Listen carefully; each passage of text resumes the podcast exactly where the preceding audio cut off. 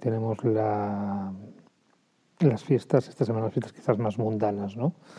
Hemos pasado casi de, de la música de George Michael a la música de, a la música de Bonnie M, ¿no? Con lo que significa eso también en los estilos y en los gustos que podemos tener toda esta semana que, semana que entra. Sin embargo, pues mm, este también son las fiestas un poquito diferentes por, por quizás el COVID, ¿no? Y no sabemos todavía en muchos sitios cómo van a resultar y qué horarios vamos a tener o que usted va a estar abierto o cerrado todavía a estas alturas de, de final de año, pero bueno. Sin mucho más, eso os dejo a Gemma, Eugenia, que sois las que lleváis un poquito la voz cantante en el día de hoy. Y nada, muy buenos días. Muchas gracias por la sala, como siempre, y adelante, chicas. Somos todo oídos. Muchas gracias, Fidel. Pues bueno, si, si te parece, Gemma, arranco, arranco yo, empiezo hablando. Sí, vale, genial. Pues eh, bueno, para empezar, eh, no sé si sabéis que, que, bueno, no siempre el, el 1 de enero marcaba el inicio del, del año. Eh, fue hasta, no fue hasta 1582, eh, con motivo de que se empezara a adoptar el calendario gregoriano eh, progresivamente por toda Europa, que el 1 de enero pues, se marcará como el inicio de, del año.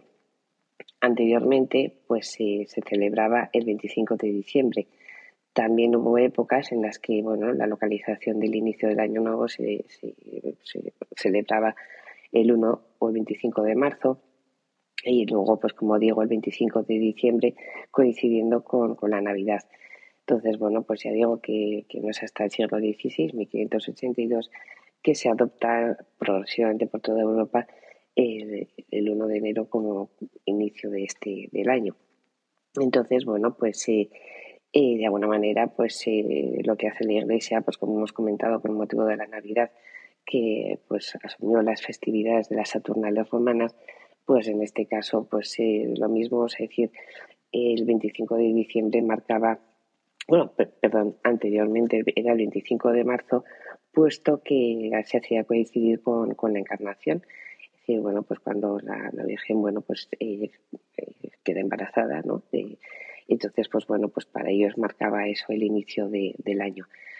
Entonces, em, eh, ¿qué es lo que pasa? Que, que cuando ya se traslada al 25 de diciembre, el inicio del año, eh, pues eh, bueno, pues aunque luego el calendario gregoriano estableciera el 1 de enero como inicio, se seguía celebrando el 25 de diciembre como la fecha especial lo que quiere decir que el 1 de enero pues tampoco tenía mayor importancia ni tenía ningún tipo de sentido conmemorativo ni simbólico. Esto es, no significaba absolutamente nada especial ni movía celebración alguna. Eh, de hecho, bueno, pues eh, hay un texto de Gustave Flaubert, una carta en la que, bueno, pues, eh, pues están narrando ¿no? lo que está haciendo durante esos días y, y, bueno, pues la medianoche de fin de año pues comenta que está fumando y pensando en las musarañas. Eso es que no, no, hay nada en el entorno que, que haga pensar en un, en un, acto festivo o social. ¿no? Eh, eh, parece ser que el restaurante Maxims, el restaurante parisino eh, Maxims, a partir del año 1900, pues se empieza a ofrecer una cena especial en la noche de San Silvestre, con menús, pues bueno, pues eh, nada frívolos que iban cambiando de año en año, no tenían ningún tipo de tradición. Eso sí, pues eran todo platos sofisticados y bastante caros.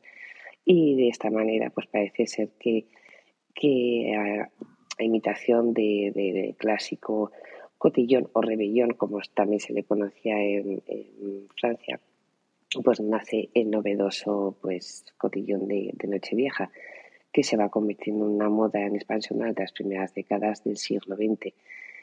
Hay los españoles que nos apuntamos a cualquier sarao y holgorio que, se precie, pues eh, no tardaron mucho en importar esta nueva costumbre que, se, que se estaba pues extendiendo por Francia, de forma que la noche de San Silvestre pues empezó a transformarse pues en el holgorio que, que luego pues hemos, hemos visto ¿no? como como llega hasta nuestros días.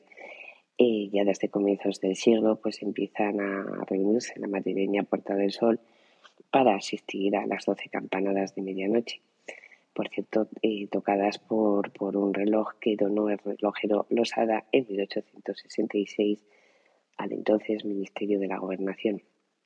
Y hablando de cotillón, pues creo que Gemma nos puede ilustrar un poco más sobre este, el origen de este, de este término. Exacto, pues efectivamente el cotillón, que es el acentuado, que es el galicismo de cotillón, eh, era un tipo de baile eh, proveniente de Francia, inventado alrededor de 1700 y para ser bailado por parejas de cuatro, o sea, se ponían dos y dos, en una especie de cuadrado. El cotillón fue una de las muchas contradanzas donde los participantes, especialmente provenientes de la realeza, se juntaban para presentarse socialmente, así como para coquetear con los otros bailarines mediante el intercambio de parejas que se lleva a cabo en este tipo de baile. Yo cuando lo leí esto, después recordé, hay muchas películas que efectivamente ves que van de cuatro en cuatro y van cambiando. Hoy en día la RAE eh, nos define cotillón como fiesta con baile que se celebra en una fecha señalada, especialmente la noche de fin de año. Pero también el cotillón es el conjunto de adornos y objetos divertidos que suelen usarse en todo tipo de fiestas. O sea que con esto ya podemos empezar el ciclo de hoy, que es la cena de fin de año y el almuerzo de año nuevo porque ya tenemos cada uno de nosotros nuestra bolsita de cotillón, porque el cotillón siempre va en una bolsita eh, que en el que iremos sacando, pues eh, en, este, en esta sala de hoy vamos de esta bolsita a ir sacando ideas, a ir sacando eh, tips que decimos mucho en nuestras salas para eh, celebrar pues la, perfecta cena de fin de año y el almuerzo de año nuevo. O sea que, Eugenia, ¿qué empiezas tú? ¿Empiezo yo? Pues adelante. ¿Adelante? Pues bueno. Sí, sí, sí. Pues, eh, a ver, lo que tenemos claro en este, en esta, en esta, en el fin de año es que estamos hablando de una cena y un cotillón, es decir, una fiesta después. Eh, sé que en, muchos, en, muchos, sitios de España se celebra con la familia. Eh, aquí en Cataluña se suele celebrar con los amigos. Quizás yo he estado pensando, ayer pensaba un poquito el origen de, ello y quizás es por lo que siempre hemos dicho, nosotros en San Esteban, o sea, partimos nuestras fiestas, eh, Navidad y San Esteban con una familia paterna y una familia materna, y entonces el fin de año nos queda libre para los amigos. Quizás eh, en el resto de España, como no tienen el San Esteban, pues eh, la cena de fin de año la hacen con la familia. Esto, bueno, no sé, vosotros me lo, me lo diréis si es así o no. Pero bueno, es una celebración, en este caso mm, yo soy anfitriona de, esta celebración durante este año también, entonces pues os puedo hablar pues cómo, cómo lo preparamos nosotros. Eugenia, ¿tú me puedes corroborar? ¿Vosotros lo, hacéis con la familia? ¿Lo hacéis con amigos? Pues eh, bueno, aquí en mi entorno pues hay de todo. hay mucha gente que sí que lo celebramos con la familia, pero también hay mucha gente que, incluso pues se marcha a casas rurales pues para celebrar la, la Nochevieja pues con amigos, ¿no? Si realmente aquí tampoco es que haya una, una tradición unívoca que, que todo, ¿no? O sea, decir, hay bastante bastante dispersión en eso. O sea, yo conozco a gente, pues eso, que lo celebra o bien en familia o con amigos. En mi caso, pues eh, sí, con, con familia pero porque se tienen que alternar mi hermana y mis sobrinas de ir a Pamplona, que es la familia de mi cuñado. Entonces, pues claro, pues un año y otro, pues tienen que, se cele, pues vienen aquí a celebrar la noche buena o la noche vieja. En este caso, pues es la noche vieja, así que en este caso, pues cada familia.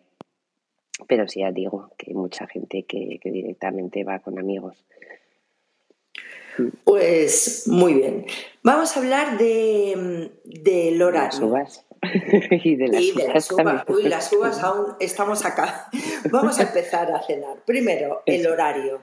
Hay un timing a cumplir porque a las 12 de la noche eh, tenemos que estar preparadísimos en el modo uvas.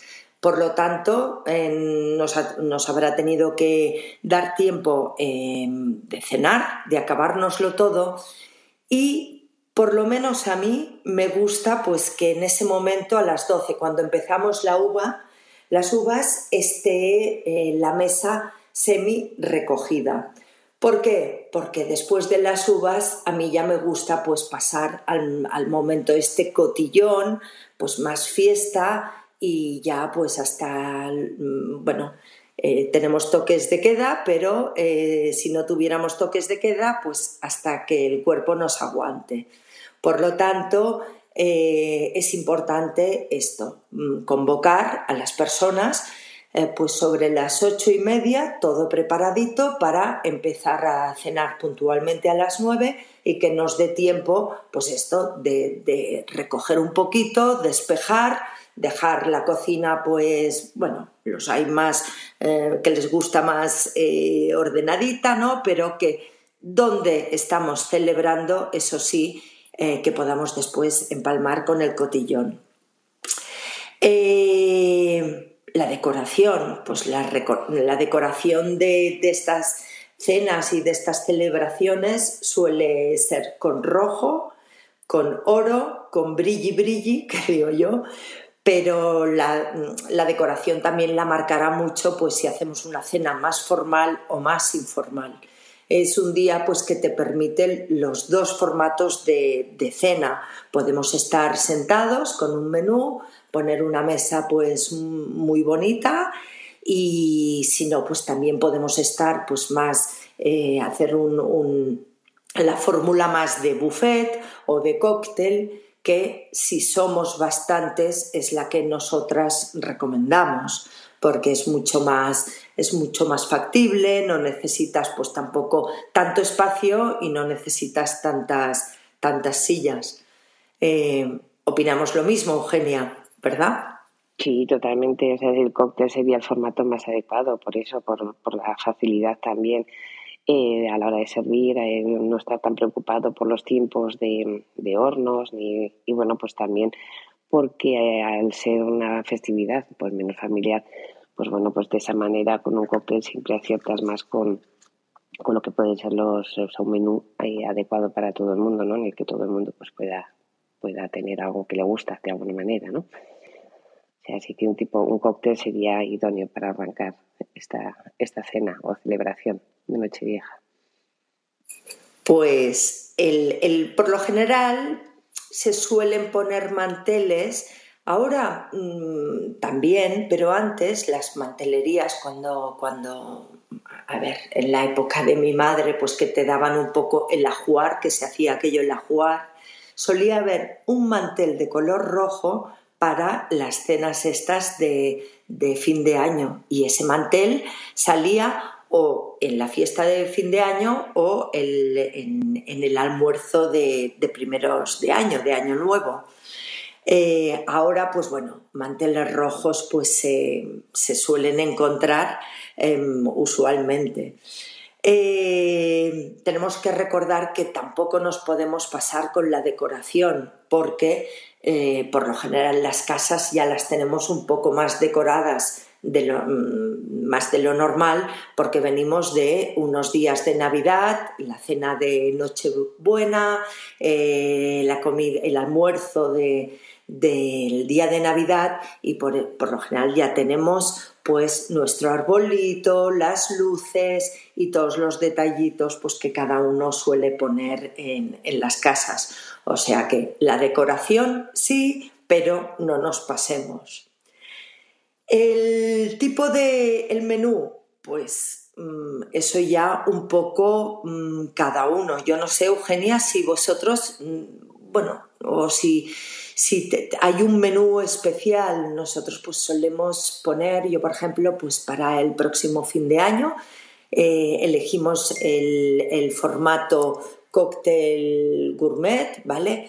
¿Por qué digo gourmet? Pues porque me gusta mm, pues eh, que hayan aquellas piezas un poco más sabrosas, salmón, hago daditos de, bacalao ahumado, un poquito de foie con cebolla que caramelizo con Coca-Cola, he comprado pues albondiguitas con sepia para poner pues en formato eh, individual.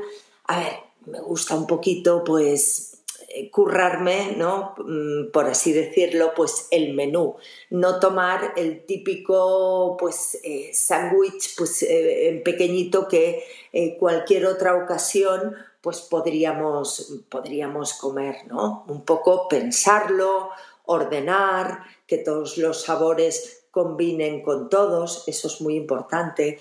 Empezar también a la hora de, sacarlo, si lo ponemos, pues poner en el centro de, por ejemplo, si disponemos una mesa, pues en que todo el mundo pueda acceder a esta mesa por todos los lados, pues disponer las piezas pues, más contundentes o las, las eh, que van a salir más calentitas al final y que al principio salgan las piezas pues más ligeras. Si nosotros sacamos en un cóctel las piezas calientes, es muy probable que piezas más ligeras te, queden em, arrinconadas y la gente no se las coma. Por lo tanto, siempre se ha de ordenar ese cóctel de ligero a más contundente.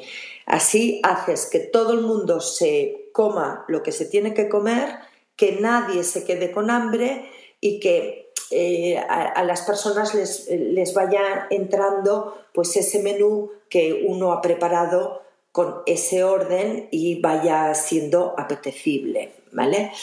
Eh, ¿Me explico bien, Eugenia?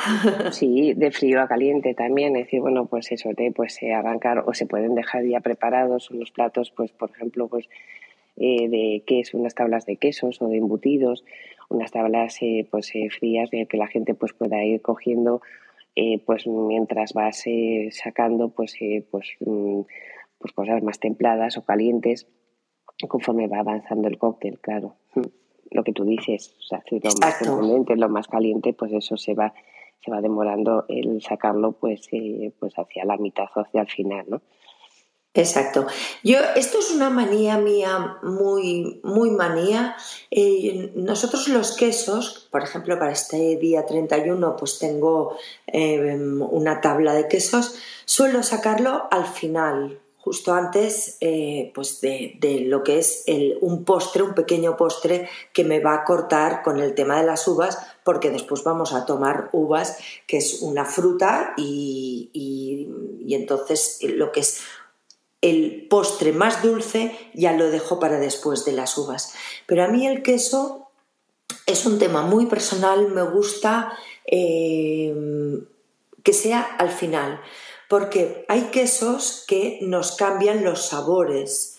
Entonces, si, por ejemplo, no sé si las, cabezas ahora imaginamos una, o sea, una albóndiga con sepia y antes te has tomado pues un queso un poco fuerte, un manchego curado o incluso un, queso azul, hará que esa albóndiga con sepia te, mm, bueno, el sabor sea distinto. Y al revés, tú te tomas una albondiguita con sepia, que para mí tiene que ser lo último que te tomes de, mi, de la cena, e inmediatamente después te tomas un brie, por ejemplo, pues ese brie te va a saber distinto. O sea que eh, yo, mm, yo por lo menos los quesos siempre hago como un pequeño intervalo, es lo que saco al final, pero que se hayan podido sacar todos estos gustitos eh, pues que vienen de una cena y que entre tanto pues hayan podido tomar pues ese sorbito de, vino que va a hacer pues que te limpie pues la, boca de esos sabores que has, has, tenido pues durante la cena. A lo mejor rizo mucho el rizo, pero bueno, son manías y a mi edad estas manías ya no las cambio. Pero mm, mm. resulta mucho. No sé, eh, bueno, a ver, yo comentaba lo de las tablas por eso, porque sí, bueno, a ver, realmente Eh, también el queso, lógicamente, se puede eh, pues dejar para, para el final, como tú bien dices, previo a las uvas por ese cambio, ¿no? Porque luego es verdad que los turrones, pues sí que se suele hacer coincidir con, con, las uvas, lo que lo que es ya pues el tema postre, entonces está bien pues previamente pues el sacar esos quesos que te, que, te cambien, ¿no? Pero vamos que sí que, por ejemplo, aquí en, en Aragón el, el queso, pues eh, eh, indistintamente, es decir, yo lo he visto tanto pues previo a lo que es un, o sea, en un cóctel, pues eh, que, ya presentan las tablas de, de, queso junto con embutidos y otro tipo de, de canapés fríos o bien también al final. Aquí no hay, en este caso no hay, no hay, vamos, un, criterio único, sino que aquí depende de, la celebración o depende del sitio donde vayas o depende de, la casa, depende que estés. Efectivamente, claro, si, si tú los acompañas ya de embutidos, que por lo general tomas un poquito más de pan y tal, pues entonces es perfecto sacarlo Mm, todo a la vez y, ya está, es perfecto. O sea, en este caso, eh, pues sí, sí, yo también lo hago, sacarlo sobre todo. todo sobre todo porque, claro, cuando preparas unas mesas, una mesa de cóctel o de buffet, como bien decías, ¿no? Pues en una, una mesa que permita el acceso de todos los invitados, eh, pues eh, sí que es verdad que, es un recurso bastante fácil para, para dejar pues la mesa más o menos preparada para que mientras tú vas sacando más cosas o se van sacando más cosas, ya haya, ¿no? Pues, eh, pues un despliegue lo suficientemente atractivo como para que los invitados pues puedan ir eh, picoteando, puedan, eh, pues mientras, o sea, con esa primera copa o con ese primer, pues, bueno, así que también se podría hablar, ¿no? Que previamente también se pueden servir cócteles antes de que se empiecen a sacar esos, eh, esos primeros entrantes. Entonces los cócteles, esa bebida que, que, bueno, me parece maravillosa, esos eh, cócteles un Rey Martini, por ejemplo, que, es eh, pues perfecto para empezar una, una cena de Nochevieja, por ejemplo. Efectivamente. Y esto que, que, decías, dejarlo todo preparado, mm, efectivamente se tiene que dejar todo preparado, pero a mí lo que nunca me ha dado, pues por así decirlo, corte, es pedir pues que alguien también te pueda ayudar. O sea, nunca pedírselo a la misma persona, pero mm, pues a una amiga, oye, ¿me ayudas con esto? ¿Me ayudas con lo otro? Primero que todo el mundo está encantado de colaborar porque hace que, que el anfitrión, pues, o sea, que estás ayudando, el invitado ayuda al anfitrión pero que no os decorte en pedir ayuda, ah, pues eso, a la persona que tienes más confianza e ir variando, pues de persona.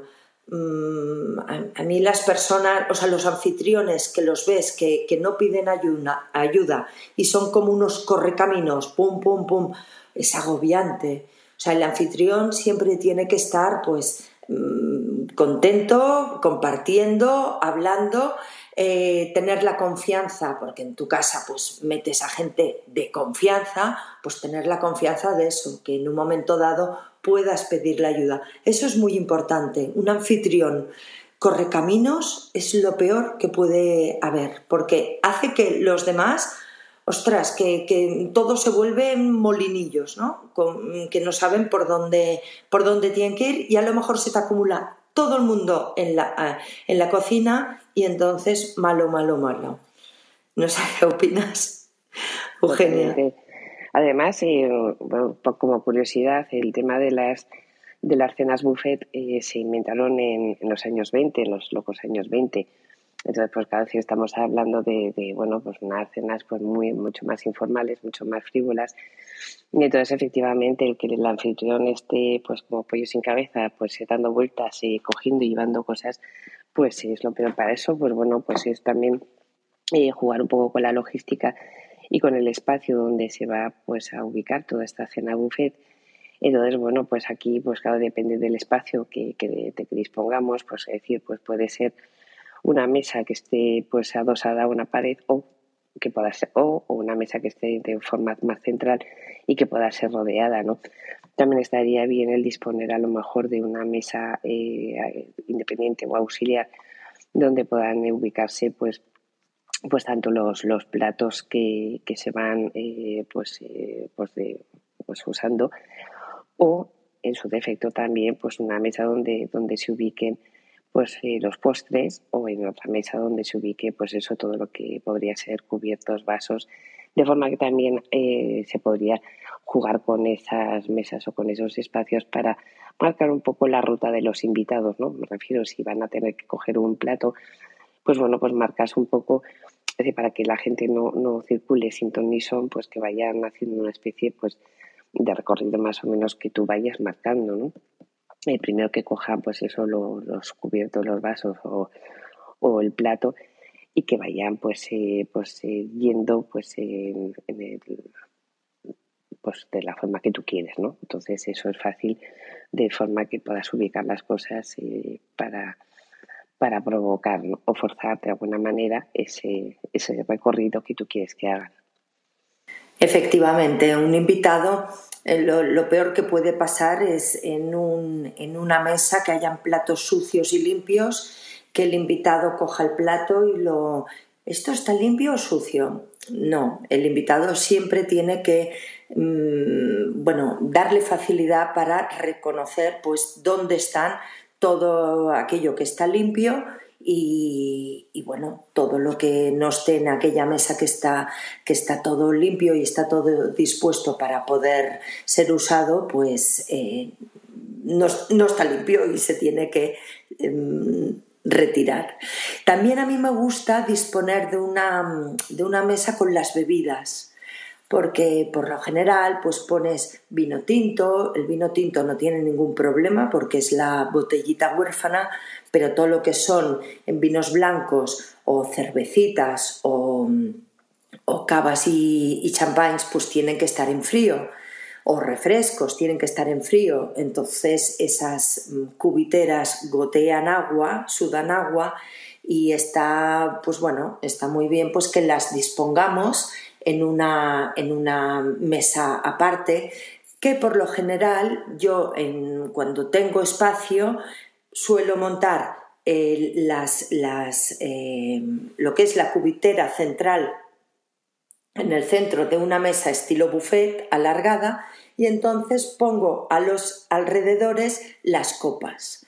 Y entonces así ya en la misma mesa ya puedes eh, servirte la copa de vino blanco y de cava o los abridores con las, eh, con las cervecitas y al lado, sobre todo, mm, acordarse de poner pues como una especie de, de, cubo o así para que se puedan ir dejando pues los cascos sucios de las Coca-Colas o de las, de las cervecitas o de lo que pongáis. Eso también, quieras o no, hace que todas esas mesas de comida que tú has dispuesto eh, para que los invitados se acerquen suelen quedar siempre muy limpias y te ahorras de como anfitrión tener que ir recogiendo pues estas eh, bueno lo que te van dejando.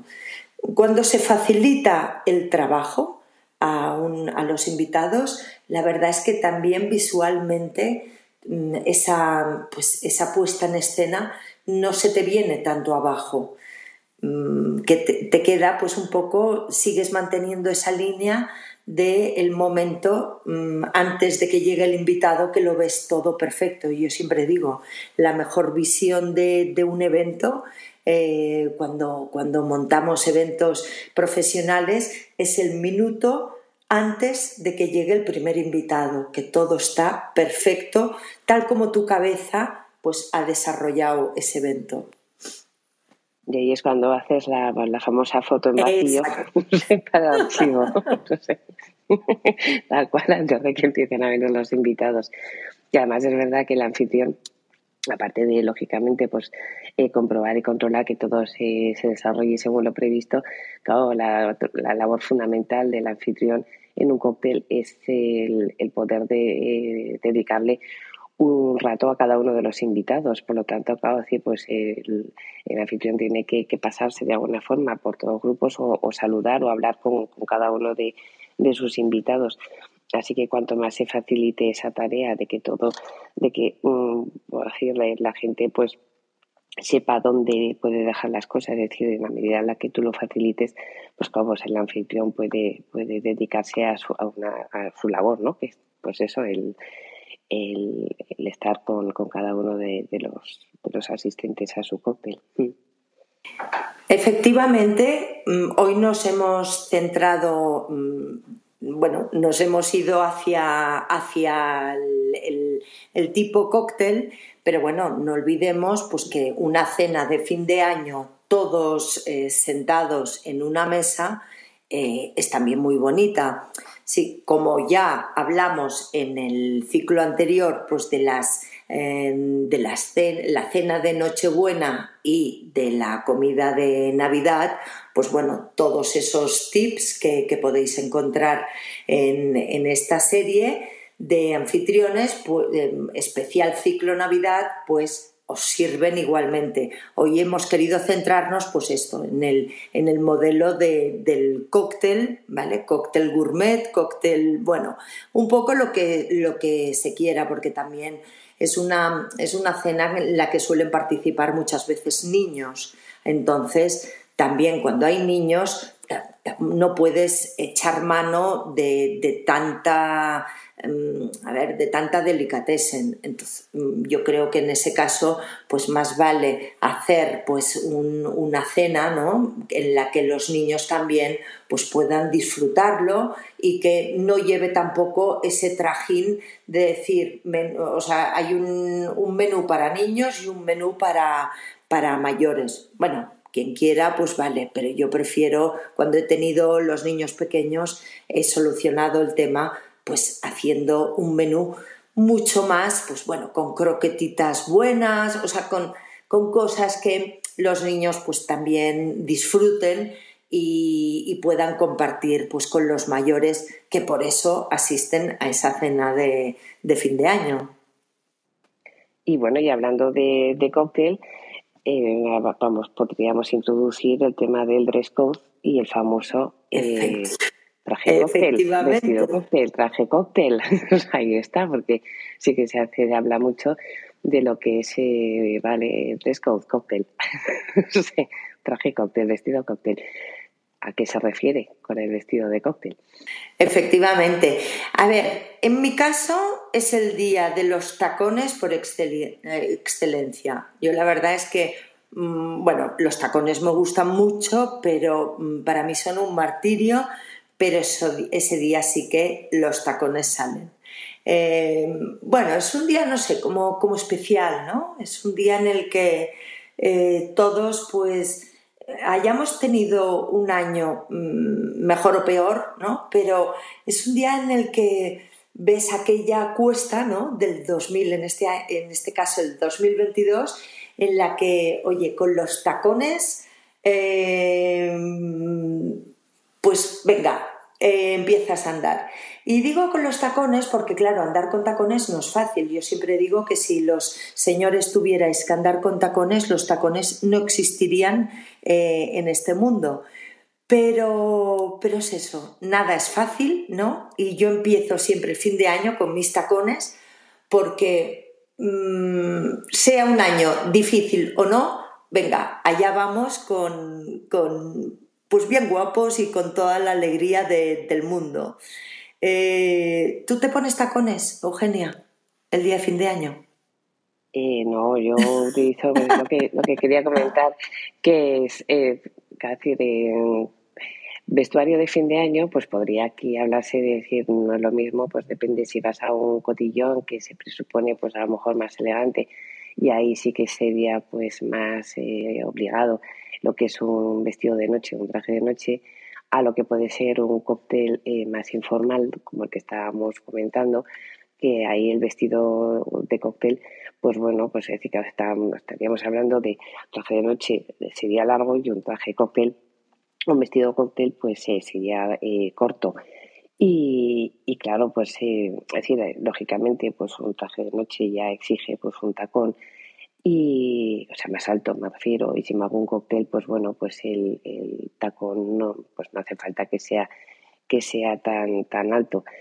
entonces, bueno, pues eh, hace de el negro, por ejemplo, en este caso yo creo que siempre es una apuesta segura para, para cualquier situación. Y, y luego, pues bueno, es decir, ahí sí que pues eh, el echarpe, la torera o una chaqueta de claro, el echarpe hay que tener cuidado porque no todo el mundo tiene esa capacidad o esa facilidad de, de, llevarlo con, con, elegancia, ¿no? Entonces, pero bueno, por ejemplo, pues en un, en un vestido usted pues hay el, que es lo que a mí me, pues con un clásico salón de, de medio tacón, zapato de media altura, pues sería perfecto, ¿no? Para un vestido de cóctel por ejemplo. Ahí no, no haría falta pues irse al tacón que, que exige de alguna forma el traje largo. Sí, hombre, yo el echarpe para una anfitriona no lo recomiendo. No, por eso, no, nada, nada, ¿eh? no. No, yo lo digo para los invitados. Sí, sí, porque, claro, cómo, te vistes, cómo te vistes para, para ir a un cóctel. Entonces, claro, pues ahí sí que depende del sitio, depende del, del cóctel que, o de la celebración a la que vayas, pues eso ahí sí que habría que, aclarar, ¿no? Si, si se va, pues la etiqueta que, se aconseja pues es cóctel o, o. Bueno, es el día del, como digo yo, del red and black por excelencia. Hay muchas personas que se ponen algo rojo siempre. Y es el, yo creo que es el día en el que mi cuñada que tiene tiendas, que más cosas rojas se venden del año. A mí el rojo es un color que me encanta, pero no, no suelo ponérmelo en fin de año. Pero bueno, es el día del Red and Black por excelencia. excelencia. Bueno, eh, pasamos ya al momento uvas, ¿no? ese día pues eh, tenemos eh, las uvas, todo el mundo en sus bolsitas. bueno, hay quien les gusta mondarlas todas, sacarles las, las mm, pepitas, bueno, esto ya va a cada uno por lo que tienes que dejar pues unos 10 minutitos para este eh, preparativo. Eh, siempre van con, una bolsita. Yo es una cosa que hago cada año, me gusta prepararlas con cariño, sí que las compro ya con las bolsitas y las, las pongo, pero a mí me gusta, mm, pues bueno, poner un mensajito a cada persona eh, pues que a cada uno de mis invitados, ¿no? Les pongo una cintita roja, ahí sí que va el rojo de mi fiesta de fin de año, y les pongo un mensaje personalizado, que no lo hago el último día, ¿eh? perdón, me lo voy preparando con, tiempo. Y intento, pues esto, ¿no? Pues darles, mm, bueno, eh, que vean pues mi cariño a todo ello dependiendo, pues, eh, bueno, cómo ha ido el año a cada uno de, los amigos, porque por lo general siempre viene pues gente de mucha confianza a tu casa, pues les pongo el mensajito. Y ya se lo esperan, eso lo hice un año, eh, no lo he podido cortar y si no lo hiciera, pues eso es lo malo, ¿no? De empezar un año, pues eh, que ya tienes que continuar. Pero bueno, me faltan solo dos mensajitos y que supongo que entre hoy y mañana los voy a acabar y ya está. Yo así pues es como preparo las uvas en sus bolsitas. Además compro uvas eh, con pepitas. A mí esto de las uvas sin pepitas y todo esto no me va. A mí me gusta que las uvas sean auténticas y, y mis uvas tienen pepitas, tienen piel y quien quiera pues que se las saque pero el tamaño no será. Mezclo. no, lo que hago. Exacto, por eso las preparo. Mezclo alguna uva grande con uvas pequeñas. Es decir, no pongo 12 grandes. Y entonces, como las compro, pues eh, voy mezclando. Me, o sea, cuando desgrano, como lavo la uva, la desgrano en tres grupitos más grandes, más eh, medianas y pequeñas. Y entonces, como claro, los hago personalizados pues ya voy haciendo, pues, eh, hombre, a quien sé que se atraganta o tal, o a las señoras les pongo pues más pequeñitas, alguna grande cae. A señores, pues más medianas. Bueno, es una tontería de estas fricadas mías que, me gusta hacerlas y, me divierte incluso. Es un momento muy divertido porque me divierte hacerlas. Sí, sí, tal cual, porque vamos, lo peor que puede pasar es enfrentarte con o ver o visualizar esas 12 uvas que dices, eh, madre de Dios, o sea, ni melocotones son tan grandes. Entonces, que ya presupamos, ya te adelantas al atragantamiento, entonces es verdad que jugar con eso, con diferentes tamaños y que, y que de tiempo, ¿no? Como para, para digerirlas antes de, de las pues de que acaben las 12 campanadas, que es lo peor, ¿no? Que terminen las 12 campanadas y que estés ahí pues con, con al borde del atragantamiento. Ahí está, que luego ya viene el famoso brindis. no hace falta descorchar las botellas como para que se entere toda la comunidad de vecinos, ¿no? Se pueden, las botellas se descorchan pues preferiblemente sin hacer demasiado ruido. Y, ¿o no? Gemma, ¿tú qué opinas? Sí, sí, efectivamente, efectivamente. Siempre se te puede escapar una, pero claro, en una casa, eh, a ver, en mi casa está totalmente prohibido porque no, no, es que no, me gusta nada. Sí, sí. Eh, una ordinaria, absoluta, es una ordinaria. No, es que se puede, a ver, es que incluso para, por hacer el gracioso eh, te puedes cargar algo y no, no. O a alguien, o a alguien también, algo o a alguien, porque de verdad, y luego pues eso, que no hace falta el, el chocar las copas para poner a, eh, a prueba la resistencia de, de la vajilla, es decir, hay veces que con un gesto sin más eh, no hace falta pues eso, pues el, chocar las copas como si te fuera la vida en ello. Exacto, efectivamente. Bueno, pues hemos hablado del cóctel, el almuerzo, pues lo que hemos dicho, el, almuerzo de 1 de enero, pues es otra de las celebraciones, pues que hay familias que sí que la celebran, nosotros en casa eh, la celebrábamos, cuando éramos pequeños porque mi padre se llama Manuel. Entonces, eh, cuando éramos pequeños, el fin de año se celebraba con los hermanos de mis padres y todos los primos, y el 1 de enero venían lo que eran los abuelos a, a, comer, ¿no? El almuerzo. Y en todas las familias donde hayan Manuel, Manolo, Manolitas, Manolis, pues hay por lo general celebración de 1 de enero.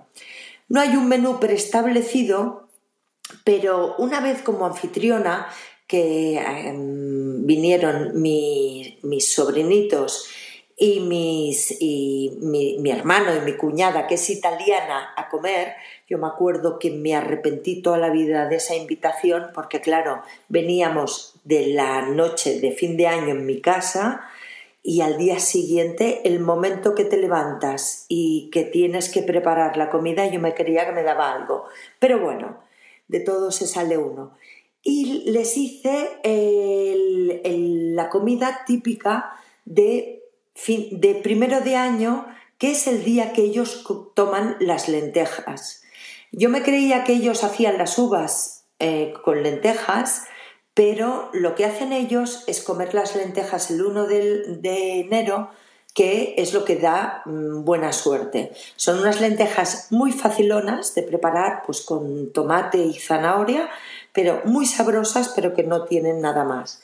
Entonces yo no sé si hay algún menú especial el 1 de enero. A ver, tampoco lo he podido buscar, pero a mí no, no me suena que el 1 de enero haya un menú pues especial para la comida de, el almuerzo de, año nuevo. Sí que es verdad que es un menú en el que suelen salir después los turrones, pues las neulas, los polvorones y, en el que, bueno, ya es una comilona pues que, que cada uno no sé, la, la, debe hacer pues a su, a su manera. Mm, Eugenia, es que yo no, no sé, vosotros. no, aquí el, año nuevo, pues bueno, pues eh, casi casi, pues lo que hace es, eh, pues aprovechar eh, casi casi las obras de la noche anterior. No, no se suele hacer una, una comida pues particularmente especial para, para año nuevo eh, sí que, bueno, Lo que sí que se, se está, pues cada vez conozco más gente que lo que hacemos es una especie de branch eh, mientras eh, disfrutamos del concierto de Año Nuevo. Entonces es una, una moda que, sí, que estamos, que, que estamos eh, pues aplicando bastante, bastante gente de, círculo de, de amigos, ¿no? Una especie de branch, pues eso, mientras disfrutas del concierto de Año Nuevo. Sí, sí, el momento concierto de Año Nuevo es súper bonito. Es una cosa que, bueno, yo siempre la he visto, eh, la no, la he oído primero cuando te despertabas en casa de tus padres que oías la televisión, decías, ostras, es momento de, despertarme y, hoy en día pues aún la sigo, bueno, lo sigo oyendo y hasta bailo un vals. Yo bailo uno de los valses con mi marido, el otro día se lo comentaba a, Beatriz. Bueno, es una cosa que, bueno, me gusta. A ver, muy mal, muy mal, muy, mal bailado, perdón, pero bueno, es una, una, manera pues muy divertida también de empezar pues este, este año, ¿no? Yo creo que todas las cosas que se hagan pues con, con alegría, con ilusión, con esa tontería que, todos llevamos dentro, ¿no? El momento ese tonto, pues mm, yo creo que son fantásticos. Os parecerá ridículo, pero yo me lo paso muy bien haciendo esto. Es un gran clásico el concierto de Año Nuevo, que bueno, que además se, se celebró por primera vez en 1939 pero aunque, aunque las dos piezas canónicas que se mantienen en todos los conciertos pues son los con los que acaba el Danubio Azul y, la Marcha Radetzky, no se incorporaron al concierto hasta 1944 el Danubio Azul, en el 44 y en el 46 la Marcha Radetzky. Sí, entonces, pues bueno, pues ese, ese, colofón pues, que, todos esperamos, ¿no? Los, los que no podemos empezar el año de otra manera que escuchando el concierto de, Año Nuevo desde, desde Viena. Mm. Bueno, pues y ya para acabar, antes de que nos expliquéis, eh, bueno, cositas de, de, esas cenas de fin de año y los almuerzos de Año Nuevo, como siempre, recordar temas de conversación, evitar conflictos, si nos sentamos en la mesa, sentar em, y asignar los asientos a los comensales, dos personas que tienen conflictos abiertos, em, pues que estén rodeadas de personas más imparciales, reflexivas, más tolerantes y nada. Oye, cuando se celebra se tiene que llevar el buen rollo dentro del cuerpo e intentar evitar el conflicto porque el mundo ya está lleno de demasiados conflictos como para que demos, aunemos más al tema. Y luego también, pues bueno, pues si alguien quiere comentar cómo celebra Nochevieja o Año Nuevo en los diferentes eh, sitios desde donde nos estáis escuchando, pues adelante. también será interesante saber qué tradiciones se aplican por otros lugares. Toñi, ¿te apetece? Laura, bueno, me sale Toñi primero, por eso, para ir en orden, pero bueno, a lo mejor Toñi está ocupada. Laura, cuéntanos. Buenos días. Si Toñi, si Toñi quiere hablar, yo, yo cedo micro. Yo creo que está Sí, sí, sí, debe estar ocupada. Bueno, me ha encantado, me ha encantado este, esta, esta explicación de todo lo que hacéis en Año Nuevo. Me parece fantástico, igual que la de Nochebuena. Muchísimas gracias, Eugenia y Gemma. Eh, bueno, eh, yo conté un poco cómo se hacía la, Nochebuena la semana pasada y en, mi casa, o sea, en casa de mi madre, digamos, eh, las dos celebraciones son iguales. Son cenas con el mismo menú, porque es un menú típico de Navidad y que solamente se hace en ese momento y que las hallacas, como yo les os conté la semana pasada, es una comida que tiene tanto curro que se, se come toda la Navidad, pues, ¿no? Eh, y, y, en mi casa, en Venezuela en general, tenemos muchas costumbres ese día. Es, a mí a mí nunca me ha gustado mucho el 31 porque me parece una fecha que me trae como esta cosa del año que viene, el libro que se abre, es como, siempre ha sido como muy agobiante para mí. Pero desde que nació mi, mi hijo David, yo me reconcilié con la fecha y ahora lo celebro como una fiesta inmensa. O sea que eh, estas cosas que uno le va cambiando la vida, ¿no? Eh, y en casa nosotros tenemos costumbres. Por ejemplo, las uvas las tomamos igual a las 12 con las campanadas. En Venezuela, se, se, cuando yo era pequeña, se escuchaba mucho la radio porque eran como unas campanadas de una catedral específica que ponían en directo, etcétera, ¿no? Poco lo que hacemos el rollo que ahora con la tele, pero antes se hacía, yo recuerdo que lo hacíamos así. Y, um, y hay costumbres que yo, que yo me he traído para mi vida. Ahora mismo no las hago, pero sí que las he hecho muchos años. Por ejemplo, a las 12 solemos salir a la calle con una maleta en la mano para mm, traer viajes a casa. Eh, ¿Qué viajes ese año? Yo os cuento rapidísimo que un año se me ocurrió sacar una carry-on de estas maletitas pequeñitas que caben en el avión y ese año viajé por trabajo todo el año y dije, nunca más saco una carry-on, me saco una maleta grande, que si es viaje, que sea viaje largo. Bueno, estas cosas que um, he coincidido, pero mira, no lo hago más. No he sacado más la maleta porque no me pongan a viajar por lo que sea, ¿no? ya, ya, eso, eso fue una época de mi vida que ya no, no, no, no me apetece, vaya. Eh, tenemos también la costumbre de una cucharada de, de lentejas a las 12 después de las uvas las lentejas, bueno, con la señal de abundancia y todo esto, ¿no? Hay gente que se sube, se sube a la silla, se baja de la silla, yo no tengo tantas costumbres como esas, pero eh, la que sí mantengo hoy es la de la cucharada de lentejas, me, me, encanta después que los abrazos y todo eso, pues vas y coges tu cuchara. Ahora con, con todas estas cosas que hay, pues bueno, ponemos las lentejas y un montón de cucharas porque cada quien coja la suya, ¿no? Eh, ¿Qué más? La cena yo voy a ser, por suerte este año he tenido la suerte de ser anfitriona de la cena del 24 y también ser anfitriona de la cena del 31, pero con otra parte de mis amigos. Y en Venezuela se, se hace con familia y como yo vivo fuera, pues hago con mis amigos que son familia, ¿no? Y entonces, bueno, haremos un menú un poco uh, muy parecido al del 24, pero con los agregados que ellos traen, ¿no? Vamos a hacer que cada miembros de, porque somos como cuatro pequeñas familias, ¿no? Y vamos a traer, bueno, cada son pequeñas porque somos de dos personas, pero uno va a traer una, una, un menú. El yo voy a hacer aquí, el, el, 24 dije que iba a hacer la gallina polarda y eh, hoy voy, eh, para el 31 voy a hacer el pollo capón. Yo me meto de un lío, me salgo de otro y me meto en otro. Eh, y, um, y entonces, bueno, irán trayendo cada uno algo y entonces haremos un menú, digamos, entre todos, ¿no? Y pues ya está, yo creo que eso es lo que nosotros hacemos y ya, bueno, también hacemos el cotillón a las 12 y estas cosas, bueno, de la fiesta de empezar un año nuevo. Y el, y el, el 1 de enero normalmente no es un día de, de comida familiar, sino con los de tu casa. Es como lo que decía Eugenia en su momento, un poco de las obras de la noche, eh, un poco la resaca, esta comida de resaca, ¿no? De un caldito y un tal, pero nada, nada así muy formal.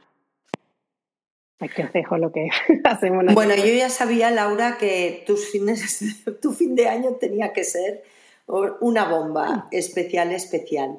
Muchísimas, perdón, muchísimas gracias por compartirnos eh, Gregorio, Antonio, Tanter, ¿nos contáis? No pueden hablar, quizá. Pues. Perdón, estaba, lejos del teléfono. No, la verdad que en Israel, como comentado algunas veces, el fin de año se celebra en septiembre. O sea, digamos, eh, general. Entonces aquí pasa casi desapercibido. Digamos que aunque hay pequeñas comunidades de rusos y demás que sí celebran, digamos, el año nuevo, por así decirlo, y la del fin de año y todo esto, eh, no se percibe y es como si fuera aposta. Sabéis que estamos en el año 5000, espérate que te digo, 5782 aquí. Y entonces un poco yo creo que se hace aposta, ¿no? Que no se siente en absoluto, no se hacen celebraciones, los hoteles, en los lugares, muy pocos lugares celebran el fin de año aquí. O sea, no se nota, digamos. Saben que es el 2021 al 2022, pero es un tema meramente burocrático.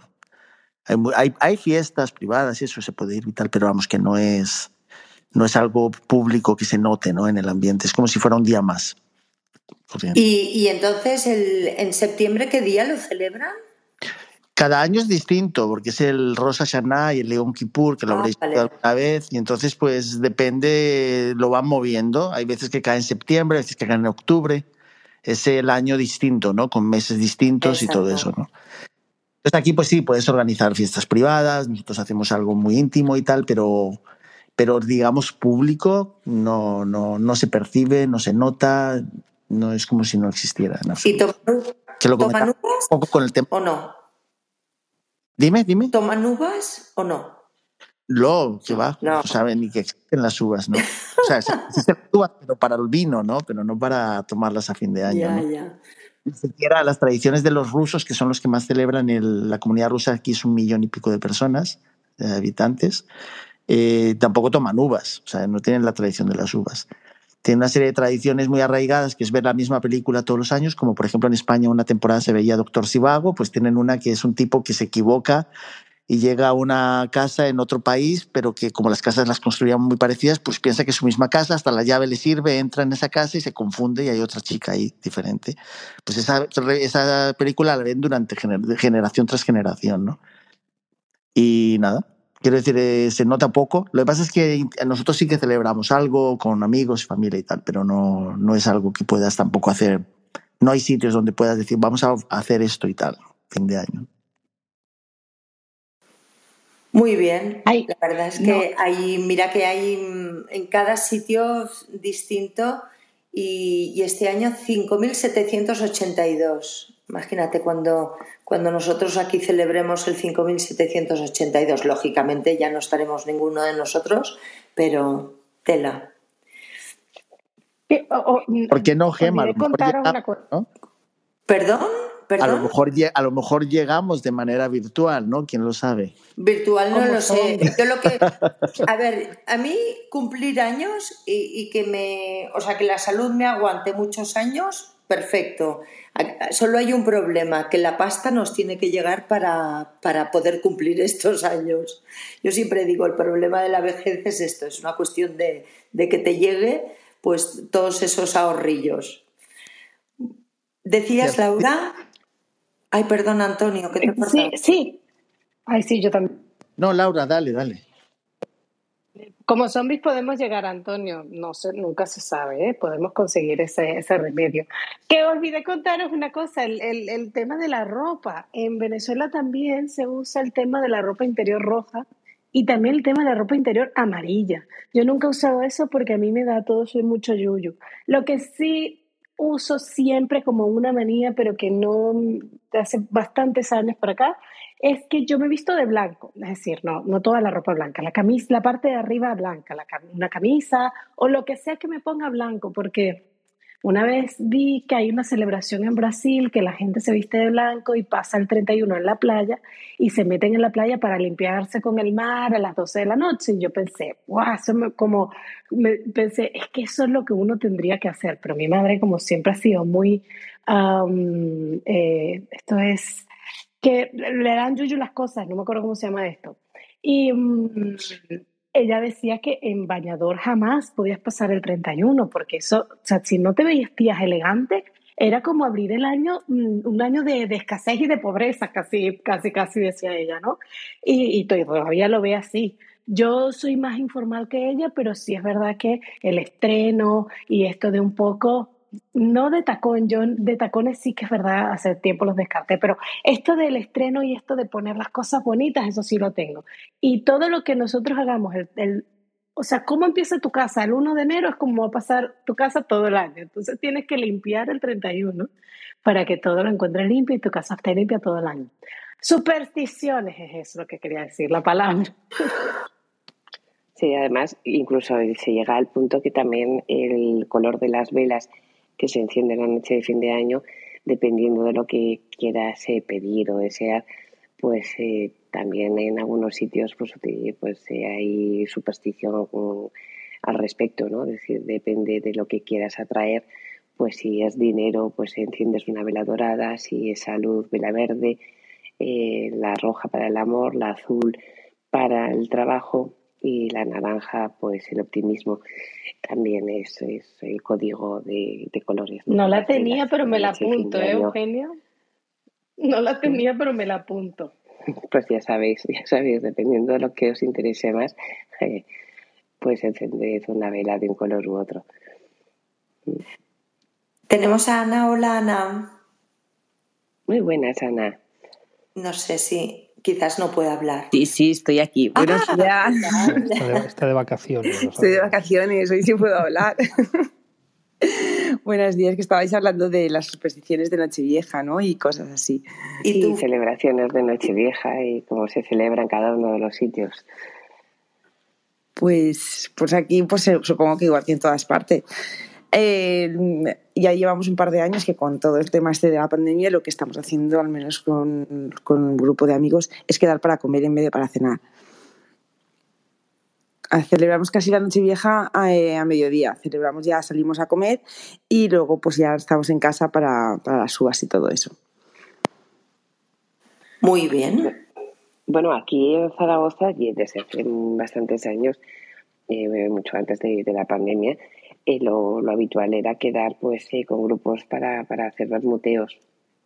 Entonces, bueno, pues vas haciendo una ruta de bermuteos por diferentes sitios y además en bastantes eh, bares o restaurantes pues eh, pues bueno pues vamos es, tradición eh, y depende de los sitios pues también pues en algunos te ponen un un brunch o un buffet o en otros pues simplemente pues pues cava o, o lo que sea pero sí la costumbre del bermuteo de Nochevieja igual que el de Nochebuena en Zaragoza en concreto está bastante extendido desde hace años ya. Aquí no, no lo estaba, la verdad que la gente salía simplemente para cenar en Nochevieja. Pero sí que estuve hace años en, en Alicante, antes de la pandemia y todo, y también allí, como tiran las mascletas a las dos, la gente salía a la mascleta, salía a tomar el vermut, a comer, y ya te quedabas y ya llegabas a casa, pues en vez de llegar de madrugada, llegas pues un poco antes y estaba muy bien, la verdad. A mí es una, es una, es una fiesta que me gusta así, de día casi. Ya el año pasado llegamos a las uvas a duras penas, con gente dormida en el sofá, imagínate. Pero bueno, fue así. no me digas que eso está en Alicante, Ana. ¿Era un instituto aquí? No, no, no. En, Alicante, en Alicante ciudad yo no he trabajado nunca. He trabajado en la provincia de Alicante sí, pero en Alicante ciudad no. Pero sí que salí de fiesta una noche vieja por Alicante y eso salimos, pues salimos a la mascleta, ya nos quedamos a las cervezas, eh, fuimos a comer y la verdad es que está muy bien por diferente eh, a, otros días. Entonces, no es ni las aglomeraciones que hay por las noches de las noches de Nochevieja, ni los precios desorbitados que, que hay en Nochevieja, porque claro, es que me estaba diciendo el otro día mi sobrino que no sé qué discoteca les pedían 60 euros para entrar. O sea, ya están poniendo precios por los precios de Nochevieja, que se, que se disparan igual que otro sábado. Pero bueno, es Nochevieja, es lo normal. Aquí en Granada, buenos días, se llama tardeo. Y la gente hace tardeo en Nochebuena y en, y en Nochevieja. Empiezan también. No es por nada, pero el tardeo nació en Alicante. Pues, pues el tardeo se ha extendido, yo creo que a todos los sitios donde hace buena temperatura, me da, porque donde haga menos temperatura, frío y lluvia, el tardeo no será igual. Y, bueno, yo salí una noche vieja de tardeo. La verdad que me resultaba un poco raro, porque yo soy más de costumbres, como estaba contando Gema y, Eugenia, ¿no? De preparar, de organizar, de esa mesa con todos esos detalles, de juntarnos en familia, en fin, la tradición.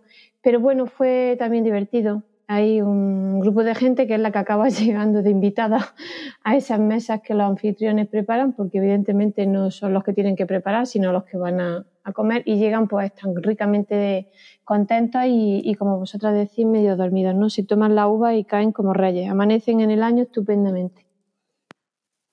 Es que eso es lo bueno, así el día de Año Nuevo puedes ver el, el concierto de Navidad y todo, el concierto de Año Nuevo, genial. La verdad es que lo del tardeo, yo, Pilar, por lo que has dicho que nació en Alicante, yo no sé si nació en Alicante, pero yo lo conozco desde de Alicante y me parece fantástico.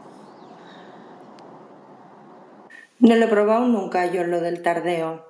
Bueno, sí, pero el tardeo, el tardeo es más, más de, como su nombre indica, de, de tarde, que decir, aquí en, en Zaragoza en concreto, eh, lo que se hace es empalmar el bermuteo con el tardeo.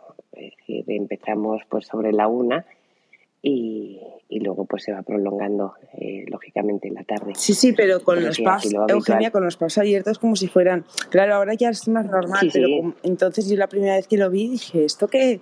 Con los pubs abiertos como, si fuera de noche. Sí, como si fueran las dos de la mañana. Sí, sí, sí, tal cual. Salías, salías y decías, son las 6 de la tarde. Y, parecía las 4 de la mañana. Claro, en nuestro caso lo que hacíamos era eh, empalmar el bermuteo con el tardeo, claro, pasar directamente de la copa de, de, del bermuteo a ya directamente meterte, como bien dices, en un bar como si fueran las dos de la mañana, de copas directamente, claro. Pero sí que aquí es habitual, lo de los bermuteos de Nochebuena y Nochevieja son, son clásicos. Y hay muchos, muchas, hay algunas zonas y bares que, bueno, de hecho hay uno que se disfraza los camareros y el bermuteo de Nochevieja pues se termina casi casi, ya digo, pues eh, eh, con, con, el inicio de las respectivas cenas, si me apuras, sí. Hasta las 8 o 9 de la, de la tarde, noche. Bueno, tenemos Tanter y Gregorio, supongo, no sé si pueden hablar o no, deben estar liados. Y, bueno, pues prácticamente yo os voy a contar ahora una vez que pasé tres, celebré tres veces el fin de año. Eh, fue en el año. Eso ya es un nivel máximo, eso es que bueno. Nada, pero tiene su explicación, ¿eh? ahora os lo, voy, eh, os lo voy a explicar. Pues en el año 91 exacto, en el año no, no, en el año 92 cogí un avión a las 7 de la tarde del día 31 y cuando, o sea, un vuelo transoceánico, cuando, cuando estábamos en el avión nos repartieron las uvitas y celebramos las 12 de la hora española. El avión debía salir, no me acuerdo ¿eh? a qué hora, pero debía salir pues sobre las 7 de la tarde, 8. Y entonces el, capitán, pues bueno, salió y tal, y celebramos el, fin de año con las 12, hora española. Al cabo de dos horas o así, o tres, eh, celebramos las 12 horas de la hora real espacial, o sea, donde estábamos eh, en ese momento, ¿no? En el avión.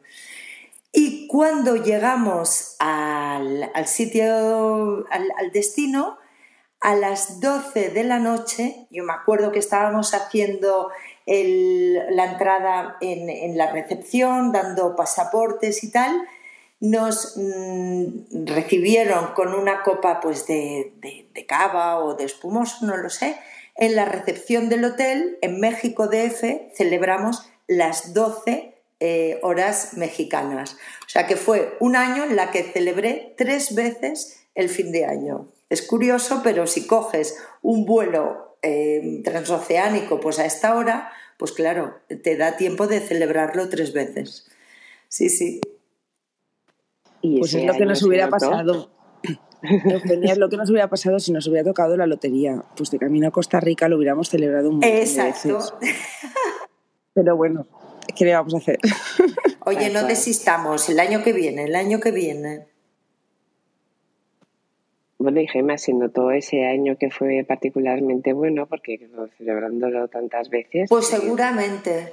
A ver, yo nunca solo me acuerdo de las cosas buenas. Tengo una capacidad de que las cosas eh, no tan buenas, eh, pues no, no me acuerdo. Pero sí, yo creo que sí, que fue un año bueno. Sí, sí, yo creo que sí. Que no lo sé, te lo estoy diciendo por decir. Pero yo nunca recuerdo las cosas malas. Hombre, no es que pase y me olvide, pero no soy una persona que me queden, que, me hagan pozo, por así decirlo. Las recuerdo para, ¿sabes? Para tenerlas en cuenta, porque no siempre la vida pues eh, te da siempre alegrías, pero no me dan ese mal rollito y ese pozo. Pero sí, supongo que sí, que debía tener un buen año. El cerebro de todas formas está preparado precisamente para no retener lo malo, si no explotaría nuestra cabeza. Imagínate, yo lo que sí está claro que este año voy a hacer, lo que ha recordado, me ha recordado Laura, que escuché a Pablo y me encantó, que es lo de la maleta. Eh, Pablo comentó que le daban la vuelta a la manzana, así que yo este año me voy a preparar una buena maleta, no sé si chica, si grande, si mediana, con mochila. grande, grande, grande. De todo, de todo, me da igual. Yo bajo un viaje con la pequeña, otras veces con la grande, me da igual. Yo cogeré todas y si no la hago nido, una dentro de otra, ya que caiga lo que tenga que caer, porque yo creo que tenemos mono, por lo menos los que nos gusta viajar más de una vez al año, hay mono y ganas porque con tanta PCR y tanta historia se te quitan las ganas. Eh, bueno, aparte de que se te quita la gana, la economía se te va de las manos, porque ayer estaba diciendo mi hija que quería ir a Italia a visitar a una amiga que está de Erasmus. Digo, pues vete sumando, que si el billete cuesta barato, súmele las PCR de ida y la de vuelta, porque ahora son obligatorias.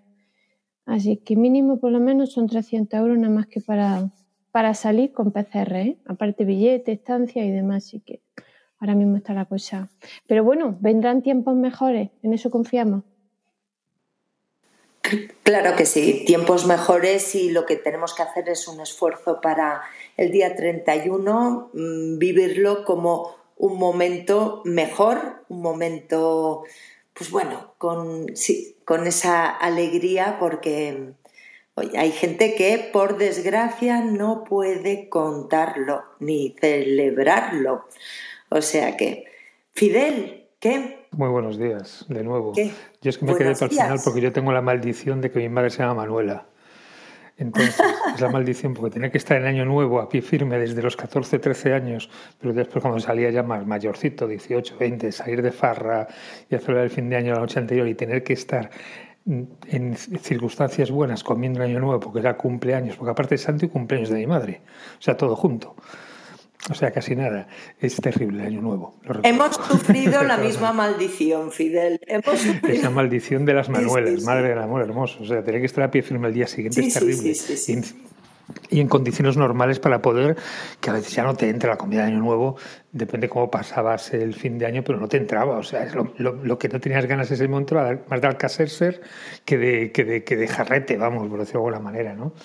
Pero bueno, sí que aquí por Galicia se siguen las tradiciones un poco normales del resto de España, no tenemos una tradición muy particular, la verdad, de, de celebración de fin de año, las uvas, cotillas y todo eso sí, sí que sí que es bastante generalizado. Se suele, aparte de los que se, como decir, aparte de que se organizan en, en, hoteles o en restaurantes grandes y demás, sí que suelen pasar las uvas en familia y después salir ya con los amigos, ¿no? Es una tradición, excepto lo que solían los las celebraciones ya en, en establecimiento de hostelería, ¿no? ya ad hoc.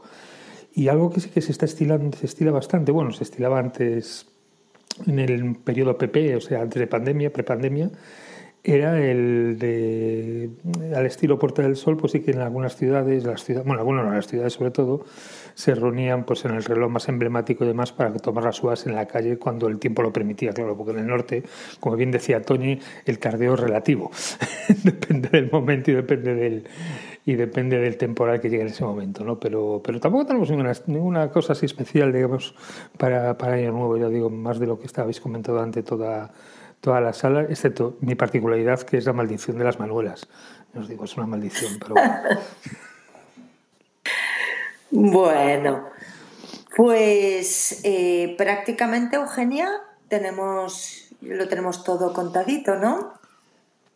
Sí, ya está todo. Vamos a no ser que alguien más quiera, quiera comentar alguna celebración particular que se, que se haga en sus diferentes eh, lugares todos los que estéis abajo, que no habéis intervenido, todavía estáis a tiempo.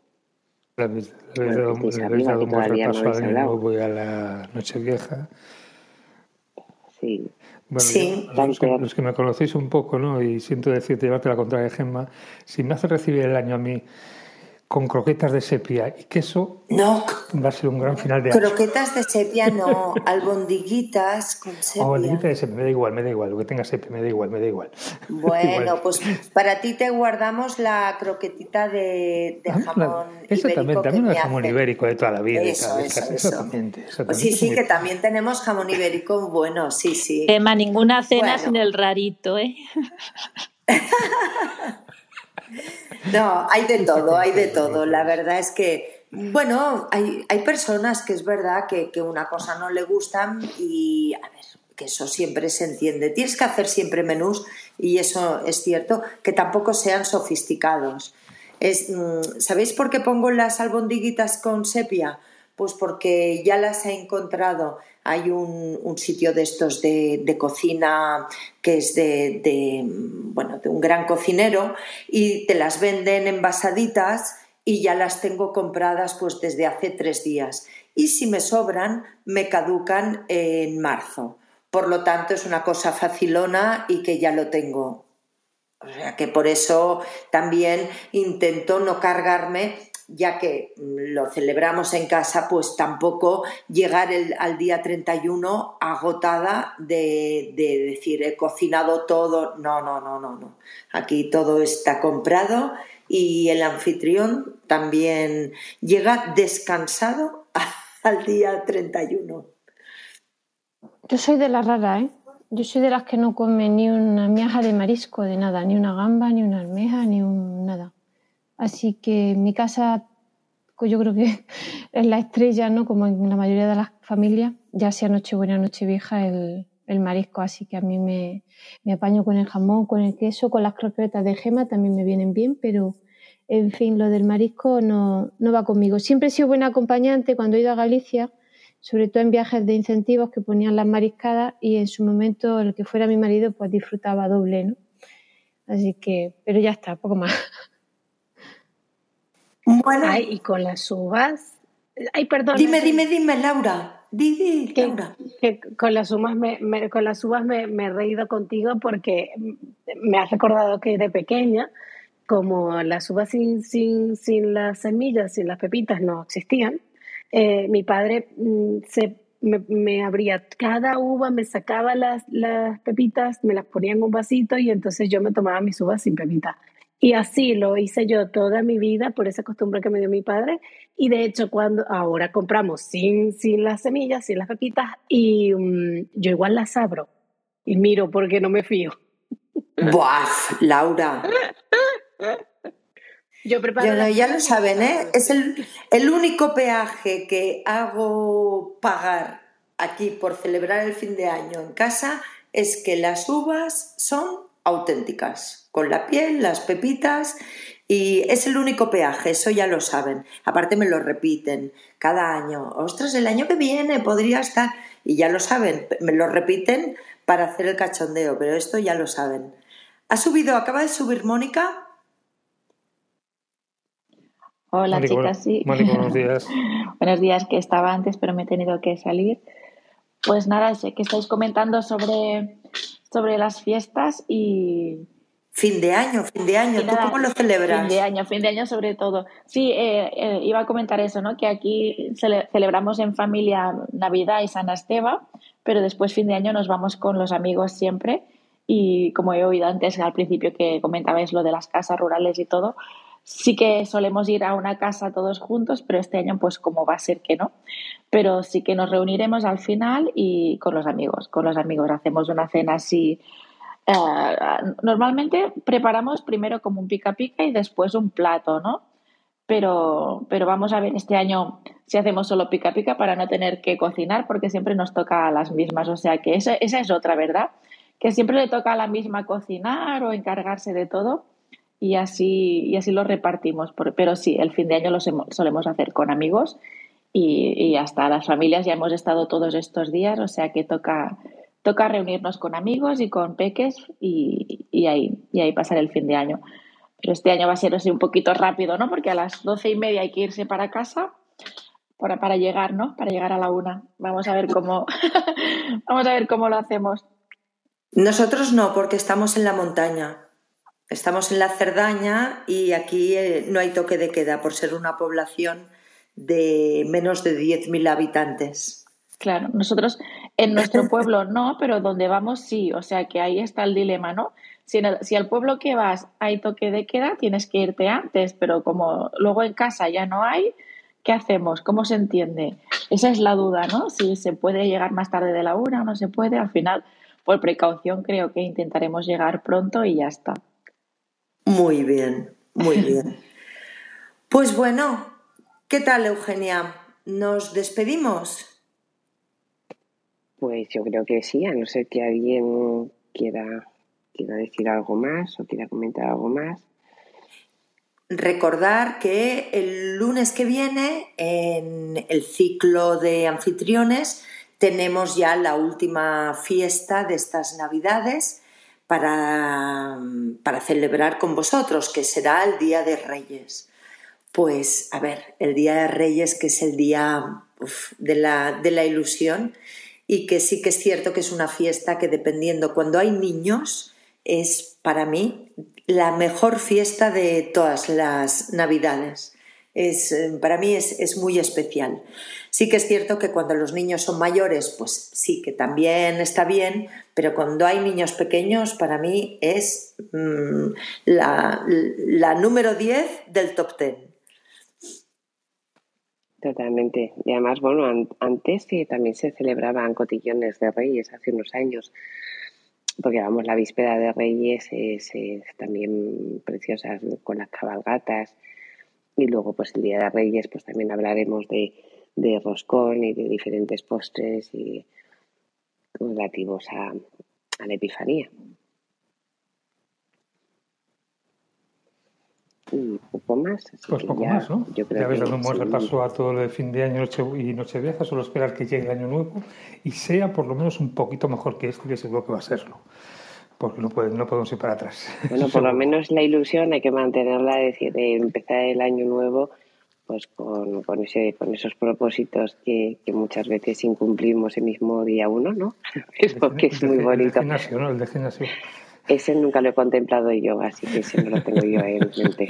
pues os voy a decir que eso en el Ágora, cuando estábamos en el Ágora y pusimos propósitos de septiembre, y estoy estoy súper a tope. Empecé con dos días a la semana y voy tres días al, al, gimnasio. Yo ese ya lo puedo borrar. Yo ese nunca lo incluiré, así que ese no lo contemplo.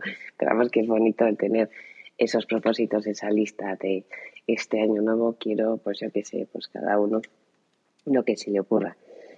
Así que además esa tradición que ya viene, ya viene de, de antaño, viene de, pues hace siglos, ¿no? Esos propósitos de, de año nuevo que ya digo que muchas veces el mismo día uno los incumplimos, pero bueno, que la ilusión hay que mantenerla siempre, para todo.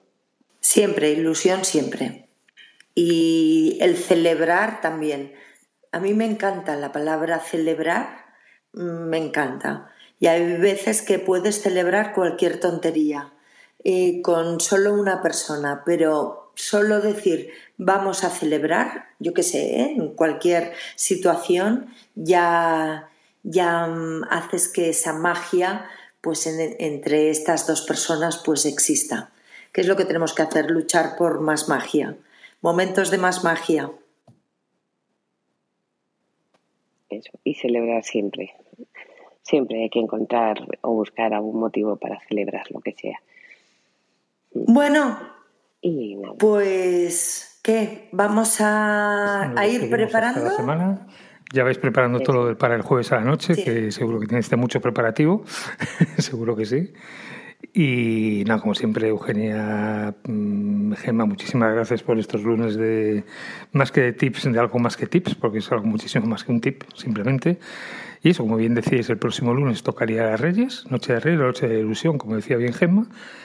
Y mientras tanto, aquí seguimos día a día, hora a hora, y la próxima cita con el Club de Cultura lo tenemos a la una en el almanaque. No, Eugenia, que hoy no sé qué santo será, pero seguro que es un santo y unas celebraciones de los días mundiales que nos tenemos, nos tendrán entretenidas para nuestro aperitivo de la una diario. ¿eh? Así que nos vemos a la una, a la tarde tenemos sala de cine también ocho y media. Y mañana volvemos por aquí ya con el Ágora tradicional, digamos, por de alguna manera, no especial de Navidad, ya acabando el año. Mañana hablaremos ocho y media de la mañana sobre mentores y mentorías. Estaremos aquí, pues, hablando un ratito sobre el fenómeno de las mentorías y los mentores. Ocho y media de la mañana y mientras tanto, feliz día, que trabajéis mucho y bien. Y gracias por estar ahí, como siempre. Y gracias, Eugenia y Gema, por llevar la sala del día de hoy. Muchísimas gracias. Muchas gracias a ti y a todos, a todos los que habéis estado durante este rato. Un abrazo muy fuerte. Muchas gracias a todos. Un abrazo. Muchas gracias, chicas. Feliz Un abrazo. Muchas gracias.